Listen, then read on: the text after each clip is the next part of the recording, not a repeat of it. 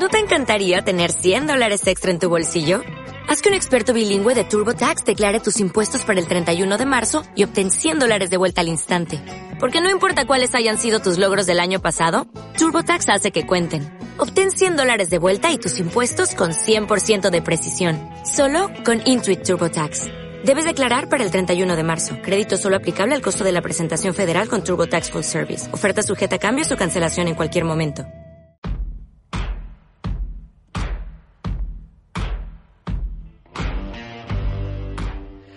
Muy buenas, estamos aquí en el final de temporada ya, de esta segunda temporada de Ni tanto ni tan serio. Ha, ha tocado despedirse ya. Soy Guillermo y como siempre estoy aquí con Valentí. Buenas. Buenas, Guillermo. Y bueno, Pues, llegamos ya al final, ya poco queda, poca, poca carne queda ya en el asador. cerrar temporada y luego irnos de vacaciones y nada, ya volveremos para la Ya, tercera. to- ya tocaba, parece mentira, pero ya ¿cu- ¿cuántos programas llevábamos? ¿Ya 17? ¿No? Mm, sí, eh, mínimo 15 seguro Mínimo hemos 15 hecho este- seguro. esta No, temporada. La verdad que no, no suelo llevar la cuenta, pero la verdad que cansa bastante. Parece que no, pero estar todas las semanas Si ahí. quieres, hacemos un poco de repaso y vemos de todo lo que hemos hablado y más o menos nos ubicamos un poco, que y yo creo que Sí, hemos traído vamos a- bastantes cosas este, este, esta vez. De hecho, esta, esta temporada lo malo es que se nos ha quedado algo en el tintero. Ya la semana, la semana pasada y la anterior ya veníamos hablando que teníamos preparado una entrevista. Finalmente no ha podido ser, no, no lo hemos podido, no lo hemos podido atar bien. Además, y bueno, lo dijimos dejaremos que para era la alguien que ya vino en su día, que traíamos, que repetía, traía un tema importante, bueno, importante, traía un tema interesante, pero sí que es verdad que, que, pues bueno, por cuestiones técnicas se nos ha quedado en el tintero, pero está ahí y ya pues después de vacaciones ya retornará. Y ahora vamos a entrar en valoraciones, yo creo, porque aquí la, la segunda temporada ha ido, ha ido cargadita de contenido comparado a la, pri- la primera fue como aspectos más generales, ya lo dijimos, que en la primera era un poco vamos a poner los pies en el suelo de sobre todo lo que vamos a traer, pero en esta segunda temporada hemos ido con cosas bastante, bastante específicas, nos hemos metido bastante en, en- en el tintero. Y bueno, por comentar algunas cosillas, por ejemplo, empezamos hablando en un programa sobre las fake news, que es una cosa que yo creo que hablaremos en la siguiente temporada también de esto, porque es algo que nos va a acompañar en nuestro día a día siempre, esto de las noticias falsas. Hombre, es que el tema de actualidad, esta velocidad que hay en los medios de sacar noticias, sacar noticias, sacar noticias, sin y muchas veces no da tiempo a contrastar. Entonces es bastante importante el- y hablar de ello en el tema de la criminología, donde es muy fácil que te la cuelen, porque enseguida la gente le hierve la sangre. Exacto, Era que- algo que veíamos que había que poner en mesa. Lo que decíamos, ¿no? Fomentar el pensamiento crítico y sobre todo el contrastar la información básicamente para que no te la cuelen, para que no te la den con queso. Los periodistas a veces, por lo que sea. Luego también teníamos algunos casos de perfilación criminal. Estuvimos dando mujeres asesinas, que estuvo bastante interesante. Sí, porque como es algo que no se suele ver, yo creo que... que- y pues eso, siempre caemos en el machismo, entre grandes comillas, de hablar de los grandes asesinos, ¿no? Y hablar un poco de esa clasificación que hicimos con las mujeres, creo que mencionamos algunos nombres de cada... Pues oye, por darle un poco de variedad y que aquí en este programa estamos a tope con la equality. con la Equality. Y nada, entre otras cosas también tuvimos dos grandes entrevistas, una en la que hablamos de los juegos de rol, ¿no? Y cómo pasárselo bien y esa, esa capacidad que tienen para enfocarlos a la hora de, ra- de la reinserción social en, en presos y demás. Estuvo bastante interesante, ¿no? Darles enfoque de cómo con un juego en el que asumimos unos papeles que solamente sería para pasar un rato y entretenernos, cómo luego se podría enfocar a, a la reinserción social de personas, asumiendo un rol que no van a vivir de primeras por su vida, por su cuenta. Sí, utilizándolo como una herramienta para entrenar esas habilidades sociales. Y bueno, agradecerle a Ricardo Charco, que fue el profesional que vino a hablar de ello, que además es amigo. Y que tenemos ese libro del CSI magnífico guardado. que volverá en la Volverá. tercera temporada. En la siguiente temporada lo traeremos, intentaremos sacar y, material de y él. trajo además unos buñuelos de su madre que están buenísimos. Y luego la última gran entrevista que fue con Raquel Conchey también en vi- violencia y tratamiento de, de la violencia de género, que también estuvo bastante interesante por ver cómo realmente lo típico que se creía, ¿no? De que la- ese tratamiento no funciona, como pudimos ver que las tasas de éxito eran bastante grandes y que sí que habían bastantes herramientas en cuanto a tratar la Claro, es que hablamos de, de que Raquel es una gran profesional que lleva años dedicándose a esto. Vino con un montón de datos que se los trajo pues del programa, eh, ya está en el programa Contexto. Y, joder, es que fue impresionante ver todos esos datos, ver lo fácil, entre grandes comillas, pero que es un problema que si se ataca de raíz y se trata, tiene unos, uno- un índice de éxito bastante bueno. Y bueno, pues verlo desde, digamos, entre grandes comillas, porque no me gusta esta expresión de el otro lado, ¿no? Eh, Siempre lo vemos desde el lado de la víctima, que es la que más empatía nos genera y la que está más perjudicada. Pero bueno, pasar al otro lado, ¿no? ¿Qué hacemos con el agresor o ese término que existe de el victimario? Que nunca no sé si me gusta o me disgusta. Sí, la verdad que, la verdad que los, los temas a tratar han sido tanto específicos como, como que han tenido bastante debate. Ya hemos comentado que muchos tenían, siempre hemos tenido ese, esas dos Sí. partes encontradas, Además, ¿no? De a favor por, o en contra. por pegar pinceladas, también hablamos de la mediación, incluso... Otro tema muy controvertido. sería- Ostras, la- de si lo aplicamos a todo tipo de delitos. Claro, si porque no. una cosa es la parte civil, pero en la parte penal ahí es tenso. Pero bueno, también hablamos de, de Y- la prisión permanente revisable. Iba a decir el colofón, prisión permanente revisable, que volveremos a tratar en la siguiente temporada también, porque va a traer ahora, va a traer cola, yo creo, este si en tema. algún momento se hace gobierno, Sí, sí, va- va- veremos eso primero si como se arregla. España vive en el, en el desbarajuste, en la anarquía, Sí, sí, o sea, pri- primero veremos si todo esto se arregla y luego ya a partir de ahí veremos si de qué forma cambia esto. Así que nada, pues nosotros ya lo único que nos quedaba era despedir esta segunda temporada, que se nos había quedado en el tintero la despedida, queríamos ya salir de aquí y bueno, pues ya volver con las ganas renovadas el año que viene. hemos venido a meter un triple en el tiempo de descuento, saludar y decir adiós. decir adiós básicamente porque no había presupuesto para hacer otro programa, no teníamos tiempo en el estudio, la gente se ha ido todo de vacaciones. De hecho, estamos grabando en un baño, Sí. en un baño público. Se habían ido todos de vacaciones, no teníamos gente para poder grabar esto y así que pedimos este momento para poder cerrar la temporada, que no la, que, que no, ya no nos daba tiempo a hacer un programa normal, vaya. Nos han dejado estos 10 minutillos, así que nada, nosotros nos vamos de vacaciones también. De hecho, yo ya tengo un viaje para irme de, de- de sol y playa la semana que viene, así que yo lo, me lo voy a pasar de lujo. Yo voy a comer calor en Valencia. Así que nada, nosotros nos despedimos hasta la temporada siguiente. Ya veremos cuándo volvemos, porque todavía no lo tenemos muy claro cuándo, cuándo podremos ajustar esa temporada 3, ¿no? Pero bueno, primero nos vamos a tomar unos mesecitos de vacaciones de verano y nos vemos en la siguiente temporada. Ha sido un placer, que eh, muchas gracias por estar ahí a todos y todas, y nosotros nos vemos en la siguiente. Perdón por la turra y nos vemos. Muy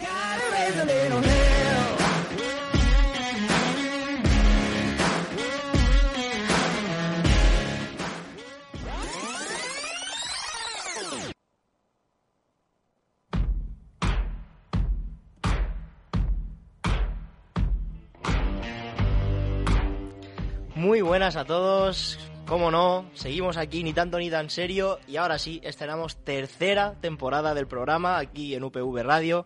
Soy Guillermo y como siempre estoy aquí con Valentín, muy buenas. ¿Qué ha pasado? Pilas renovadas, ¿no? Eh, sí, hombre, el veranito, Veranito el, bien. el renovar gobierno, el, el sentir que la ley vuelve a imperar, Sí, esas ¿no? O sea, cosas. tú te, te sientes, ahora mismo te sientes gobernado. Cuando vas a la- cuando te vas a la cama a dormir por las noches, te sientes gobernado. Hombre, con 40 ministros ya me dirás tú. Volvemos eh, ya, hemos, hemos- yo creo que ha estado bien la estrategia de esperarse a que hubiese salseo, ¿no? Para volver. Hombre, es que viviendo en eso, como decíamos, en la anarquía, yo creo que no, no era, este programa es un programa que se basa en la ley, en, En el la- Código Penal, Y en la anarquía, Constitución. Y habiendo anarquía, Claro, vale, no- vale la no- pena no estar, vale la pena estar de vacaciones. Claro, no, no estaba funcionando. Pues volvemos con las pilas renovadas, con mucho contenido y bueno, lo único que tenemos que hacer ahora en este programa, que yo creo que es casi una necesidad, es hablar de qué ha pasado, ¿no? Porque a día de hoy, ahora mismo, empezando ya febrero de 2020, han pasado muchas cosas. Y las que no, nos, no hemos podido y la- comentar. y las que no hemos porque, podido comentar, mira, que ahí están, ahí se quedan, eso ya forma, forma parte del pasado, que se dice. Pero ahora mismo tenemos muchas cosillas que comentar. Si quieres ir dando pinceladas de actualidad, que siempre nos gustaba comentar Hombre, un si, poquito. si quieres, en de aquí a 40 años hacemos un programa, ¿vale? Y digamos que lo desenterramos, De ¿no? lo baúl- sacamos baúl de, de los recuerdos. Bueno, era, era una alusión a The Valley of the Fallen, pero, pero sí, sí. No Mira, sé, si quieres empezar por eso, que es lo que co- íbamos comentando alguna vez anteriormente. Hombre, intentamos hacer el seguimiento, yo creo, no lo teníamos muy claro, si al final ocurrió mientras estábamos haciendo la segunda temporada o nos cogió en el tiempo ya en el que, bueno, en el vamos a ser claros, en el que debimos empezar la tercera. sí, sí. En eso de no haber estado di- diseminados por ahí. Hemos hecho el efecto diáspora. Sí, sí, las vacaciones se han alargado un poco por lo que sea. Eh, pero bueno, que ya está todo atado, ya estamos aquí de nuevo. La excedencia, ¿eh? Sí, no, de hecho, de hecho yo he recibido llamadas de amenazas de los jefes, por- pero bueno, al final desvié los números y nadie se ha enterado, solamente yo. Lo único, lo único que sí, a la reunión, a, a la comida gratis vinimos. Exacto, sí, hay- todo hay que Ahí como unos miserables. Hubo una merienda con todos los compañeros de UPV Radio y a la merienda, como, como puercos y miserables que somos, a la merienda sí que pudimos ir. Claro. Unos bocadillos de, de lechuga con maíz y tomate por un triste bocata de chopper vamos donde y, sea, y ¿eh? Coca-Cola e incluso cerveza, o sea que la verdad que sí. Somos- es, para matarnos. La verdad que sí, o sea, ahora la merienda estuvo muy bien, Sí, con- sí. estuvimos No, con nos todos los de comer de compañeros. puta madre. Una maravilla, vaya, que ya hicimos ahí, ya, ya hablamos con a varios- otros programas. Ya tiramos hilos a ver eh, en qué programa nos podemos, a qué programa podemos ir ahí un día a saludar, pasarnos a saludar. Sí, porque como los chicos de situación irreversible están ahí que sí, que no, que sí, que no, mm, queremos seguir amenazándoles, pero no nos están dando pie. no, no nos dan pie a amenazarles. O sea, Si, si no tienen programa, no hay de dónde amenazar. Claro. Así que bueno, ya veremos cómo continúa la historia. Eh, compañeros, desde aquí un saludo a todos los compañeros de UPV Radio. Y bueno, hablando de actualidad, lo que decíamos, que estábamos, estábamos Cierto. siguiendo, estábamos El unboxing. siguiendo el unboxing. Eh, lo, de, Eh, lo de abrir la caja de Hace, hace unos cuantos meses eh, lo- el debate más grande que había en España era la exhumación de Franco, si salía o no del Valle de los Caídos. Bueno, a día de hoy salir ha salido ya, lo trasladaron en helicóptero como si fuese el presidente de los Estados Unidos. Sin bandera. Sin bandera, así hubo ahí... Me mola mucho el símil que se hizo, ¿no? Que, salió como entró en España en el 36, eh, por aire y sin bandera. Y bueno, pues ahora mismo estaba en el cementerio, no recuerdo el nombre del cementerio, la verdad, porque Yo es que tampoco. ya- ahora mismo estoy con la actualidad. Es un cementerio que está más por la zona céntrica de Madrid y uno de los grandes problemas que hay es, pues eso, el efecto peregrinación que puede Claro. hacer y por contra puede ocurrir eh, que pase como en Alemania. ¿no? En Alemania pasó algo similar con una tumba de un general nazi y bueno, lo que acabó aconteciendo es que eh, el movimiento antifascista abrió la tumba, sacó al, al, muñe- al muñequito y se lo llevaron, Y le ataron llevaron. una piedra y lo tiraron al mar. Básicamente. Y se acabó la Sí, era, peregrinación. era, era uno de los argumentos en contra, ¿no? De sacarlo del Valle de los Caídos, porque decían que no podía estar en un sitio así, por lo que representaba y demás, pero claro, era si lo sacamos de allí y lo llevamos a otro sitio, vamos Pero a fomentar... también es donde él quería estar, porque Claro. esto no se sabe, pero la realidad es que Franco no pidió ser enterrado en el Valle de los Caídos, Franco pidió ser enterrado en el mausoleo junto a su mujer. eh, en ese cementerio. En ese cementerio. Sí, que de hecho es muy, de hecho es, es, es curioso ver como una de las ministras, no recuerdo qué ministra era, porque la verdad que el equipo de gobierno anterior es que ya me da igual, porque Ah, bueno, como ahora hay tantos, Pues escúchame, ahora es más grave no saber de los anteriores, porque era más que fácil. era, era más fácil, es que verdad. ahora, ahora prácticamente cualquier español vive con el miedo de sacar los cereales y de premio un Sí, ministerio. no, no, hay, hay, hay, hay más, hay más ministros ahora Bueno, que todo, con todo el, equipo de con trabajo. el temor, lo he Sí, dicho sí. como si fuera algo que implicara mucho. Ahora mismo es verdad que tenemos más ministros que todo el equipo que lleva la selección española cuando tiene que jugar un partido fuera de casa. O sea que eso, partiendo de la base, va a estar chungo. Calla, y que aprende- Rajoy se ha presentado para ser seleccionador nacional. ¿Ah, sí? Pues, yo, Es que no hemos hablado esta, de no- esto. esta noticia no sé si me gusta o, o no. Es que, es que claro, no, no hemos hablado de esto. Creo que las opciones eran eh, Casillas, Ah, pero eso es para, preside- para presidente de, de la Liga de Fútbol Profesional, me parece. Me parece. ah, puede ser, sí. ¿Cómo va a seleccionar, cómo va a seleccionar Rajoy a los jugadores? Yo qué sé, se ha presentado. ¿Cómo va, cómo va a entrenar yo- Rajoy a yo las- creo que era que- para, yo creo que era para entrenador. Que, que por otra parte- eran Casillas, Rajoy y no me acuerdo quién era el otro que decías tú, pero tampoco. Por, otra parte, me gustaría, en plan, eh, tipo, tipo fútbol, ¿eh? sketch de José Mota, Rajoy entrenando a la selección española de fútbol. Igualmente, Rajoy sabe mucho de fútbol. A ver, en vez de presidir, leía el marca. Sí, no, vaya, y se, y se notaba. Vaya, todo se Ahora también te digo, luego tiene la frase de joder, ¿quién es ese? Pues- Venga a aplaudir Pues- un gol, ¿quién es ese? Lo de, la, lo de la exhumación de Franco fue muy gracioso porque en- recuerdo un vídeo que, que se hizo en una, entre- en una de las entrevistas, no en la puerta del Congreso de los Diputados, que preguntaron a una de las ministras, le preguntaron, pero saben ustedes que, que Franco no quería estar en el Valle de los Caídos, ¿no? Y dice, sí, lo sabemos. Y, dice, "¿Y sabe usted que, ella, que él quería estar con su mujer en el- enterrado en el mausoleo con, con la mujer eh, en, el, en el En el cementerio mausoleo donde, donde lo de los, llevar. de los francos. Y dijo la ministra, sí, claro, una ministra del PSOE.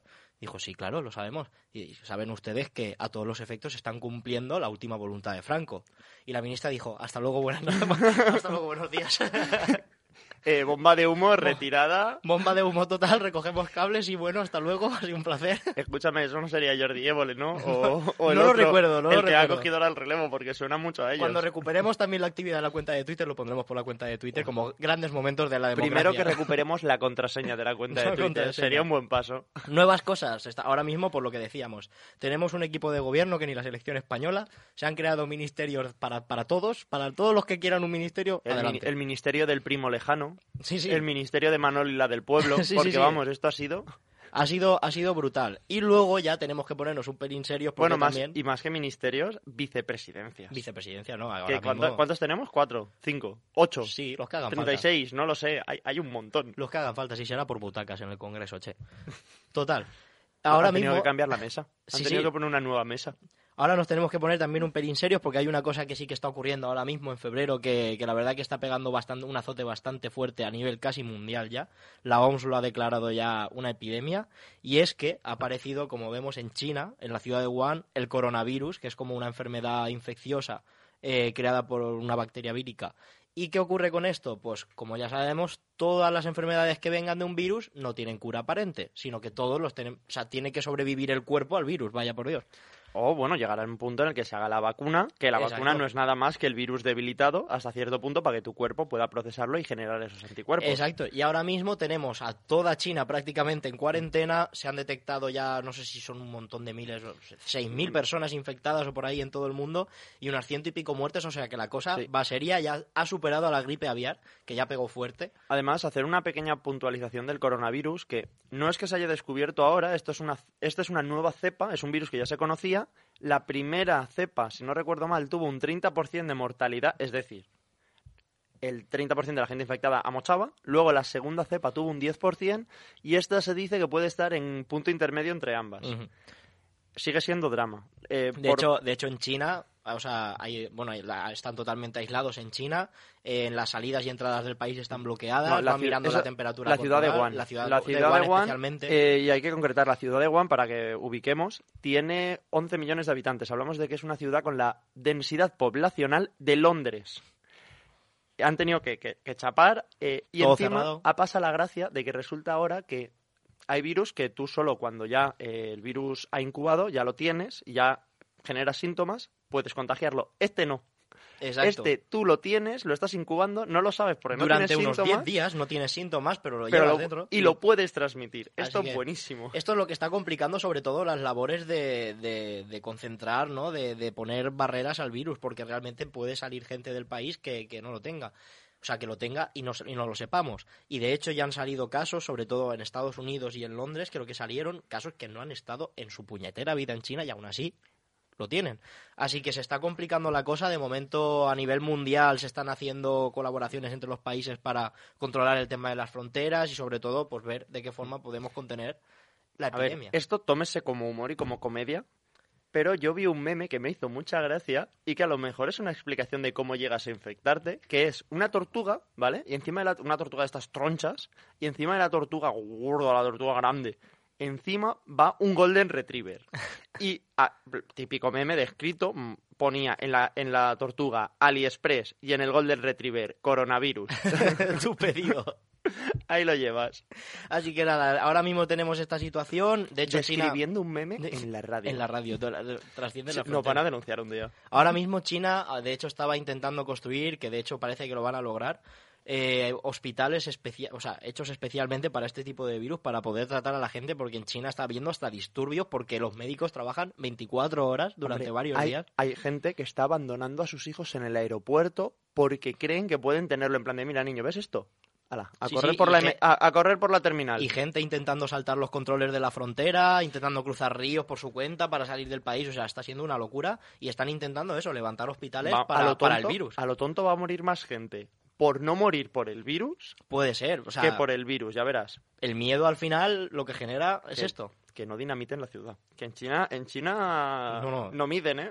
en China no miden, desde Que, luego. que que, no. que cua- 11 millones, pues, nos viene bien, menos densidad poblacional. Así que bueno, así está el mundo conforme lo, os lo hemos contado y conforme lo estamos viviendo a día de hoy. Y bueno, esto del coronavirus, ah, iremos haciendo un seguimiento si lo creemos conveniente conforme pasen los programas para ver de qué forma se va arreglando la cosa, si es que se arregla, esperemos que sí. Bueno, o es el virus que nos mata a todos y de- de- Yo- lo siguiente, los zombies. He de decir que el otro día fui, fui al centro de Valencia y aparqué la moto al lado de Renfe en el barrio chino y la verdad que no me lo quitaba de la cabeza hasta que no salí del barrio, sinceramente debo decirlo, pero bueno.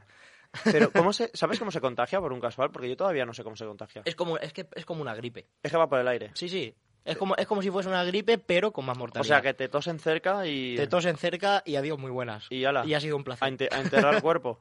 Bueno, que igualmente no es tan letal. Bueno, no se sabe cómo de letal. Se, se intuye que no va a ser tan letal. Y aquí quitando por culpa de los antivacunas, rompiendo la inmunidad Claro. de grupo, estamos bastante fuertes aquí, de aquí el problema no es la letalidad en sí, sino el- la, rapidez del contagio.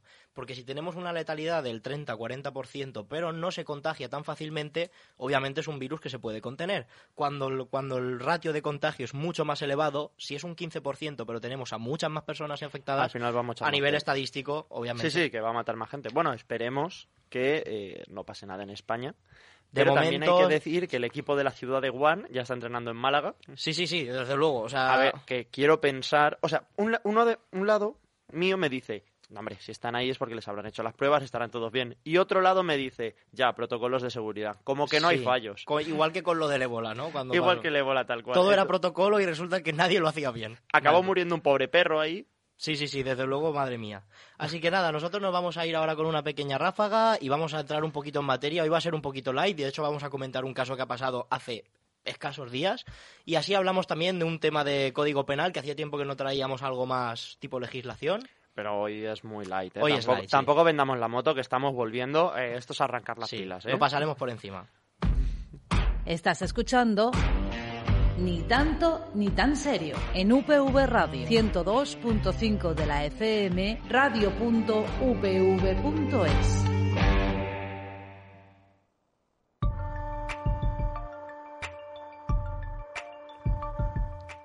Bueno, pues vamos a comentar ahora una noticia que va muy en relación con una, algo que ya hemos hablado muchas veces, ¿no? De cómo podemos prevenir el delito o tratar el delito incluso con una buena regulación de lo que tenemos ahora mismo en España, que es el Código Penal, ¿no?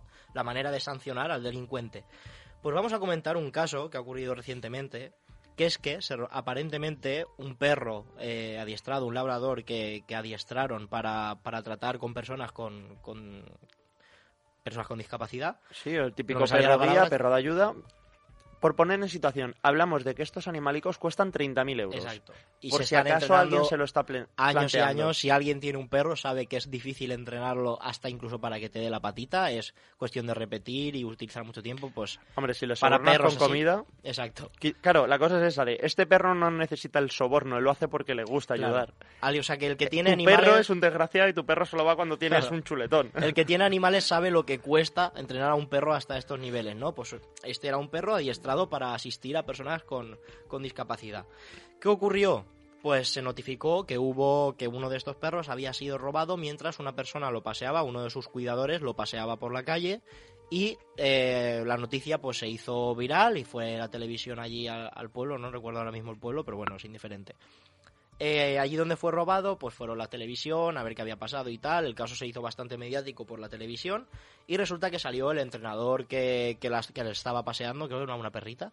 Eh, Sí, es una, una labradora negra preciosa, Sí. ¿eh? que salieron las fotos, madre mía, qué, animal más bonito. Exacto. Y el caso es que en entrevistas en la televisión, pues bueno, el chico le tomaron declaración y luego fueron los medios, ¿no? Y salió en los medios el chico llorando porque se ve que le habían intentado parar de una furgoneta, pararon delante de él a punta de pistola, le intentaron pedir la cartera, pero como iba con chándal y tal, no llevaba mucho. Así y que te dijeron, robamos el perro. te robamos el perro. Le robaron, y le robaron el perro, lo subieron de encima de la furgoneta y tiraron a correr y bueno, es, es cuando él denunció y demás. Este perro pertenecía a una asociación que se dedica a eso, ¿no? A entrenar perros para que luego puedan asistir a las personas con discapacidad. Y entonces, pues directamente es como perder a un perro que has estado entrenando un montón de tiempo y que además a nivel de valor económico tiene un montón de valor económico. Hombre, claro. Eh, Hablamos 30.000 euros. Es sí, más sí. o menos el precio estándar de lo que cuesta un perro guía. Claro, claro, y conta- sin contar ver, el tiempo que se ha gastado en él. y fuera del tiempo, fuera del dinero, hablamos de que es un animal que está entrenado para ayudar a una persona que lo necesita y lo requiere. En este caso iba para una niña, si no recuerdo mal, de entre 6 y 8 años creo que tiene, Sí. con una discapacidad grave, y el perro iba a ayudarle a completar todas esas tareas que ella por sí sola no puede, mm, y aparte la compañía que te hace un animal de este estilo y el vínculo que acabas generando con ellos. Exacto. Esta fue la noticia de este robo, se hizo bastante mediático, como digo. ¿Qué ocurrió? Pues que la Policía Nacional, que son muy zorros, muy zorros, por detrás siguieron investigando. ¿Qué ocurrió? Al final detectaron, a los, a los pocos días detectaron de que precisamente esto había sido la simulación de un delito y que la perrita estaba en casa del adiestrador, no había sufrido ningún robo, sino que más bien él la había secuestrado a todos los efectos y la tenía dentro de su casa. Todavía no se sabe para qué, porque la información llega hasta ahí, hasta que la Policía Nacional hace pública que el final de la investigación concluye en que la encontraron, fueron allí, entraron en el domicilio, cogieron a la perrita, la devolvieron a la asociación y la asociación se la pudo dar a la chiquilla, o sea, final feliz. Y este Menos- tío detenido menos, menos para el entrenador. y este tío detenido por simulación de delito. Esto de la simulación de delito trae cola. Como vemos aquí, ya digo, fue una investigación de la Policía Nacional que hicieron sin decirle nada a nadie y, y salió bien. Ahora, el tema de la simulación de delito. Aquí tenemos muchas cosas que tratar, pero ya hemos dicho que lo vamos a hacer light y se podría hablar de esto en otro programa bastante, bastante, bastante sacando chicha. Simulación de delito. Ahora mismo, esta persona eh, se le podría meter, eh, digamos, por el, por el Código Penal en cuanto a la simulación de delito. Atentos que Guillermo ha sacado el móvil para revisarlo Sí, y sí, todo. sí. O Se sea, le- viene con datitos. Se le podría meter ahora mismo, ahora mismo lo que se conoce como simulación de delito o denuncia falsa, ¿no? Que es el- en el Código Penal español son artículos 456 y 457. En el 456 Y veníamos ligeros, Sí, decía sí, yo. no, pero estos son Y- dos comentarios. Y, digo yo, venimos, venimos ligeros. Y ya Esto- Guillermo ha sacado el código penal y lo está leyendo en directo. Esta, esta es la base, básicamente porque es lo que tenemos que comentar. 456. Los que, con conocimiento de su falsidad o temerario desprecio hacia la verdad, imputaren a alguna persona hechos que de ser ciertos constituirían infracción penal, si esta imputación se hiciera ante funcionario judicial o administrativo, que tenga el deber de proceder a su investigación, o sea, si lo hace ante personas que luego tienen que investigar el hecho, serán sancionados con una pena de prisión de 6 meses a 2 años y multa de 12 a 24 meses, las dos, prisión y multa, si se imputara por un delito grave. Primer día de temporada ya hemos leído el código penal. Y luego tenemos el artículo 457 que dice, el que ante alguno de los funcionarios señalados en el artículo anterior, por ejemplo, podía ser policía, ¿no? Que, que luego, una vez lo saben, estén obligados a investigar. O alguien, eh, una denuncia en el Palacio de Justicia, pero Exacto. Ante alguno de los funcionarios señalados en el artículo anterior simulare ser responsable o víctima de una infracción penal o denunciare una inexistente, provocando actuaciones procesales, es decir, el inicio de esa investigación, será castigado con la multa de 6 a 12 meses. Aquí solo multa. En este caso, no sabemos qué, decidirá el juez, si meterle uno u otro, pero estos son las los dos puntos que el Código Penal contempla para la simulación del delito. Y aquí es cuando tenemos que entrar en debate en cuanto a que de qué forma podemos prevenir que esto ocurra, ¿no? Y es lo que decíamos de a la hora de establecer las penas en el Código Penal. Muchas veces hemos hablado aquí, por ejemplo, en el tema de las agresiones sexuales, ¿no? Lo de la prisión permanente revisable, lo del homicidio, de que si es homicidio y asesinato, agravar penas, ¿de qué vale? Es lo que hemos comentado, ¿no? Que está demostrado que eh, la, la carga de la pena, el peso de la pena, no tiene efecto disuasorio. en es ciertos decir, tú no delitos. miras, tú no miras cuántos años te van a caer al cometer un delito. De hecho, el problema de agravar mucho las penas es que lo que hablábamos, que creas un código penal mm, totalmente eh, desbalanceado y al final Claro. en- entramos en la economía de penas. de Maticemos- me maticemos hacer una cosa u otra. Maticemos también, o sea, no, lo mi- no miras la pena que te va a caer en ciertos delitos por el tipo de delito que es, como puede ser un homicidio, un asesinato, en lo que puede ser algo pasional, puede ser por un arrebato y demás, y en ese momento la persona no piensa en cuánto, cuánto le va a caer, a no ser que sea premeditado, y a veces, aunque sea premeditado, en temas de homicidio y asesinato es como, vale, es el tope, me da igual, si Claro, lo a quiero hacer, lo voy a no hacer. nada más. Bueno, de hecho es lo que pasa con la prisión permanente revisable, lo que se está diciendo, ¿no? Que eh, aplicar prisión permanente revisable también a los violadores. El problema de eso es que como lo equiparas a, la- a- ya existe que cuando tú violas y matas es prisión permanente revisable. Si la Claro. violación también la llevara, implicaría que se fomentara el feminicidio después de una violación. Exacto, ¿Por para qué? encubrir el delito. Efectivamente, porque ya me da igual, porque es que lo siguiente ya me va a caer la prisión Exacto, permanente si me, cuesta, si me cuesta lo mismo violar y matar que violar, pues violo y mato y así puedo tener la suerte de suerte. que no me pillen. Como mínimo ya hay alguien que no está denunciando. Claro. Pero ¿qué ocurre con el tema de la simulación del delito? Aquí estamos hablando de algo totalmente premeditado. Otra cosa que va muy en- en- en consonancia con esto, por ejemplo, una cosa que siempre se debate mucho actualmente, que es el tema de la denuncia falsa en violencia de género. El- sabemos, el que, sab- sabemos que el- la ley de violencia de género ahora protege mucho a la mujer y también es verdad que la actuación de cara al hombre se critica por ser demasiado lesiva de derechos fundamentales en cuanto a que se actúa muy rápido, de forma pincel. preventiva, pero esto ya da lugar a falsos positivos que se dice, ¿no? Permítadme hacer un pequeño pincel muy rápido. Inicio de temporada, decimos que venimos suaves, hemos leído Código Penal y acabamos de meternos en eh, la actuación de tanto de la justicia pero- como de la ley sobre denuncias falsas de violencia de género. Nada, eh, chicos, no venimos a buscarnos Pero, movidas. pero esto pasa esto pasa muy por encima. Simplemente es eso, decir sí. que ahora mismo hay dos puntos de vista en cuanto a la ley de violencia de género, que es primero la necesidad de proteger a la mujer por la situación que se vive ¿Y y, por por otro lado está el punto de vista de la ley de violencia de género está mal hecha, ¿por qué? Porque sobre el hombre, digamos, eh, ya antes incluso de saberse los hechos, digamos que rompe la presunción de inocencia, Sí, porque son unas actuaciones hay demasiado... una actuación de que es ya... eh, a ver, tampoco es encerrarlo en la cárcel, pero sí que es verdad que se, se, se lleva, se saca, se suele pasar noche en cuartelillo Claro. y se con se todo el pone- estigma social que eso pasa cuando, por ejemplo, es un falso positivo, que realmente fue una denuncia falsa. lo que se hace es se inicia un digamos cordón sanitario o, o un, proce- un proceso para asegurar que en caso de que esto sea verdadero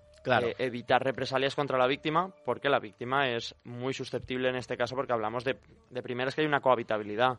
De segundo lugar que vi- vivimos en una sociedad pues que generalmente es el hombre el que trabaja. Ahora se está cambiando pero antes pero la mujer Sí, generalmente fundamentalmente era machista, dependiente económicamente. Sí venimos del patriarcado y al final la mujer ge- generalmente es la de era y su- a día de hoy aún pasa que es dependiente económicamente del hombre en muchos casos en los que el hombre trabaja y la mujer cuida a los niños Sí. entonces, aquí eso es un factor que además te hace más eh, Vulnerable sentido, a, que- a recibir este delito, porque claro, ¿qué vas a hacer? ¿Largarte? ¿Con qué dinero? ¿Con qué, con qué trabajo? ¿A dónde? Entonces, aquí, por eso se, se han establecido ciertos procedimientos, porque se entiende esa vulnerabilidad de, de la víctima. Luego está la visión esta que, que pues estamos comentando, ¿no? De, bueno, pero eso sigue siendo injusto, porque si el no sé qué, si el no sé cuántos, mm, El hay que de- valorar claro, es- eh, el delito, en qué A, día de hoy el debate está ahí, ¿no? En qué punto ponemos la ley, si sobreprotege a la mujer, digamos, sacrificando mucho el tema de los derechos del hombre cuando se hace una actuación tan rápida, tan preventiva y que luego por el tema de la denuncia falsa se utilice la denuncia falsa precisamente por esto eh, como un arma, ¿no? Contra, Sí, contra lo el que- hombre en lo que una se relación de dicen pareja. del aprovecharse de la ley o el mal uso de la ley. Claro, ahora mismo tenemos estos dos puntos y esto va muy en relación también con lo de la simulación del delito, básicamente por el tema de una denuncia falsa o simular un delito, como vemos en el Código Penal, están juntos, más, más o menos están ahí. Y ya hemos visto las penas. Cuando se denuncia a una persona en concreto sobre que ha hecho un delito que no ha hecho, que sería la denuncia falsa, es la pena de prisión. La simulación del delito en sí, que sería en- lo que yo creo que entraría más, que sería el 457 del Código Penal, aquí tenemos solo multa. Entonces todo esto va muy en concordancia de, de qué forma regulamos esto. Como hemos visto, subir las penas en ciertos delitos realmente no, no tiene ningún tipo de prevención. Pero aquí estamos ante un delito fundamentalmente premeditado. ¿Qué ocurre? Esto es como los delitos económicos, los delitos de robo, de hurto y demás. Se daba caso cuando estaban las faltas en el anterior Código Penal de que la gente, para no incurrir en delito, si tenían que robar, robaban hasta 399 euros. Para no Pues entrar en los sabían dónde 400 estaba euros, el punto, efectivamente, y Exacto. cortaban antes. ¿Qué ocurre? Es en este tipo de delitos donde quizá un cambio de tipología de penas o un aumento de las penas sí que está más justificado en cuanto a que, a que hay una premeditación, sí o sí. Hay y en- una y se te puede pasar por la cabeza el pensar, si yo hago esto, ¿me compensa? Y ese es el tema que queríamos tratar aquí hoy en, en cuanto a cómo podemos prevenir, por ejemplo, este caso de la denuncia falsa de- del supuesto robo. Hay una línea de pensamiento que esto se... Bueno, no es de, tanto dentro de la, de la criminología, sino en la calle, que es la típica de, bueno, pues que la pena sea igual al delito que le pretendían imputar al otro. Eh, eso es complicado. Porque hablamos de, imagínate, vale, es verdad que yo estoy haciendo algo. Imagínate que yo a ti te denuncio por, porque digo que he visto que has cometido un homicidio y que me tenga que imputar a mí los 10 años del homicidio por una denuncia falsa. Aquí lo que se mira es cómo de grave es poner una denuncia falsa. Claro, o de qué forma, claro, esto también debería Claro, valorarse. ¿De qué, además- ¿De qué forma perjudica a una persona que la denuncien de forma falsa, acusándola de algo que no ha hecho? Y también volvemos a lo mismo, ¿no? O sea, al final el objetivo es la reinserción. Meterle 10 años de prisión a una persona que ha denunciado por homicidio, ¿le va a reinsertar? Es decir, ¿es tan grave esa denuncia falsa por homicidio? Que es grave, no, no malinterpretemos. Pero eh, al final el objetivo es reinsertar a esta persona, que no vuelva a denunciar falsamente a otra persona. Llevándose...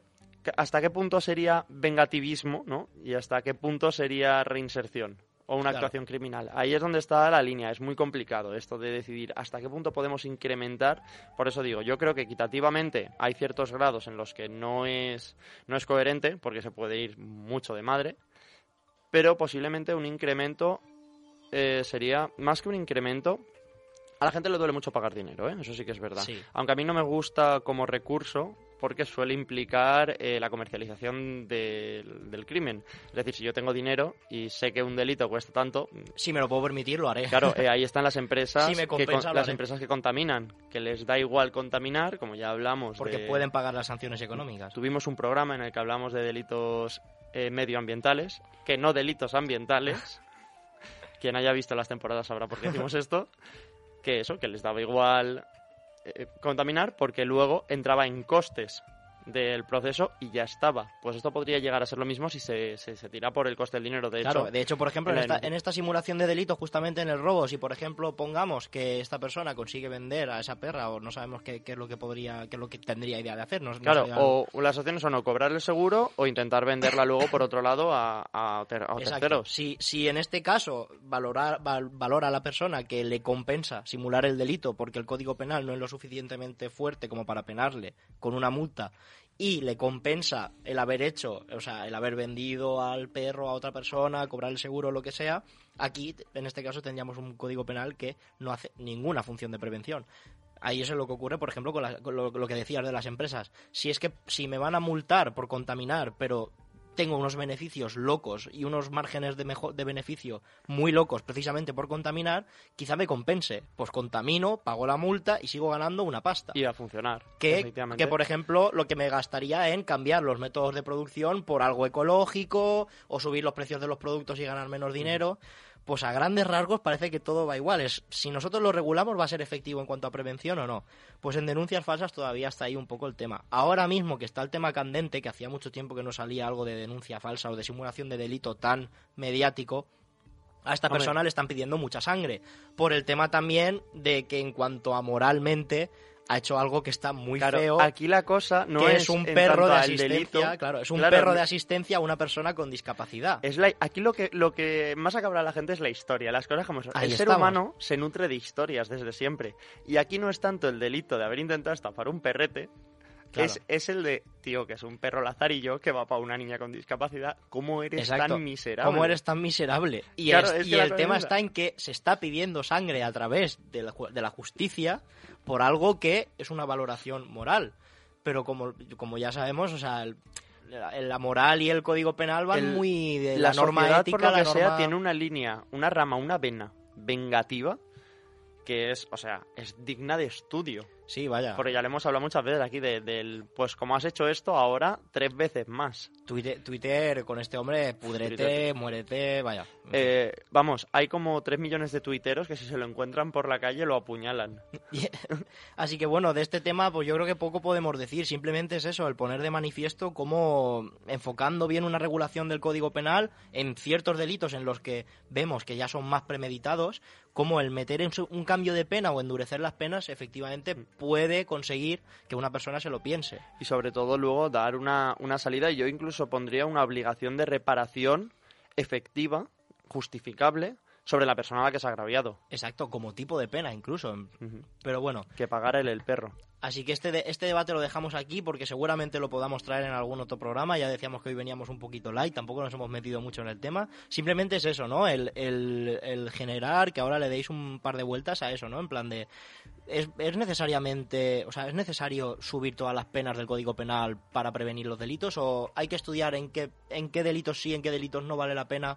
Es, es bueno pegarle una vuelta a esto porque es Y interesante. sobre la todo lo otro, ¿no?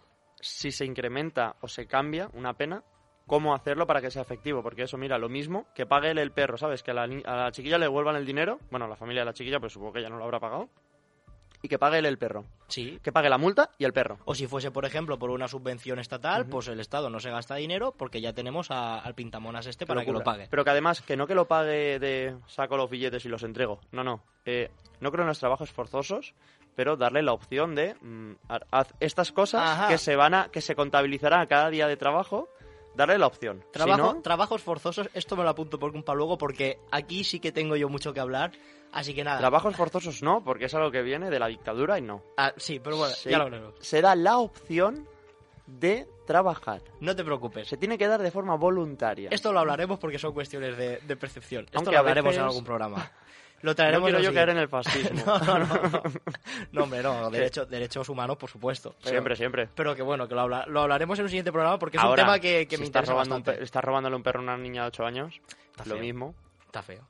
Pues bueno, os dejamos ahora con una cancioncita porque ya poco podemos decir de esto. Justo lo de los trabajos forzados, ya te digo, lo hablaremos en un siguiente programa porque Pues nada, ya me tenemos interesa, a- me interesa. anota y cosas pa- Ya tenemos otro para la luego. tercera temporada. Y ahora os dejamos con una cancioncita, pegamos un trago de agua y enseguida nos vemos.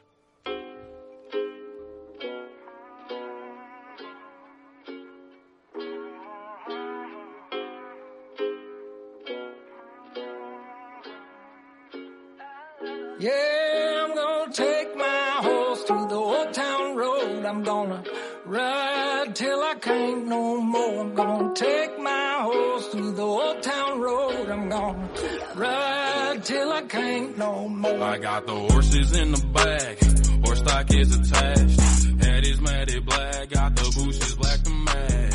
Riding on a horse, ha, you can whip your Porsche. I've been in the valley, you ain't been up off that porch. Now, can't nobody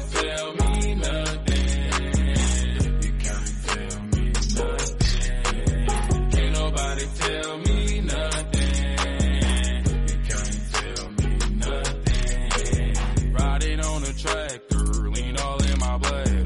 Cheated on my baby, you can go and ask her. My life is a movie, bull riding in boobies. Cowboy hat from Gucci, Wrangler on my booty. Can't nobody tell Madre mía, cómo hemos salido de, de la zona de confort en esta Sí, ¿eh? tercera no, no- temporada. ¿eh? no nos pega nada y, lo, y la cosa es que nos gusta mucho este sí, tema. Sí, sí, sí, sí. Hemos salido de Tenemos la zona de ahí- confort. Ya, era- ya era hora de salir del indie y del rock y meternos en el trap, pero no el trap de mi... ¿Qué, qué- qué pretendías decir, Guillermo? ¿Has, in- has intentado insinuar, a ver si lo he entendido yo mal, Yo... ¿eh? que los traperos, Casi nos por mata- lo que sea... Casi nos matan no- los jefes por no venir. No voy a empezar yo a decir tacos ahora porque no sea cosa que nos quiten el programa. Bueno, bueno, yo no iba tanto por esa línea, sino a... ¿Qué has querido decirle a los traperos? A lo mejor. Que lo que es la poesía mal. Mm, Es que si... que, lo que, que lo que es rimar eh, Si dos palabras hablar- que, suenan, si- que son iguales. Si empiezo no a hablar rimar. de lo que me parece la profundidad y la calidad del trap actual, al menos en el 80% del trap actual, Hay, hay gente que lo hace muy bien, ¿eh? entran aquí dos guardias civiles y me dicen, por favor, ¿puede usted acompañarnos? Guardia civiles, bueno, por eso tenemos la policía de la comedia afuera, ¿no? Así que que es- prefiero no entrar en ese debate.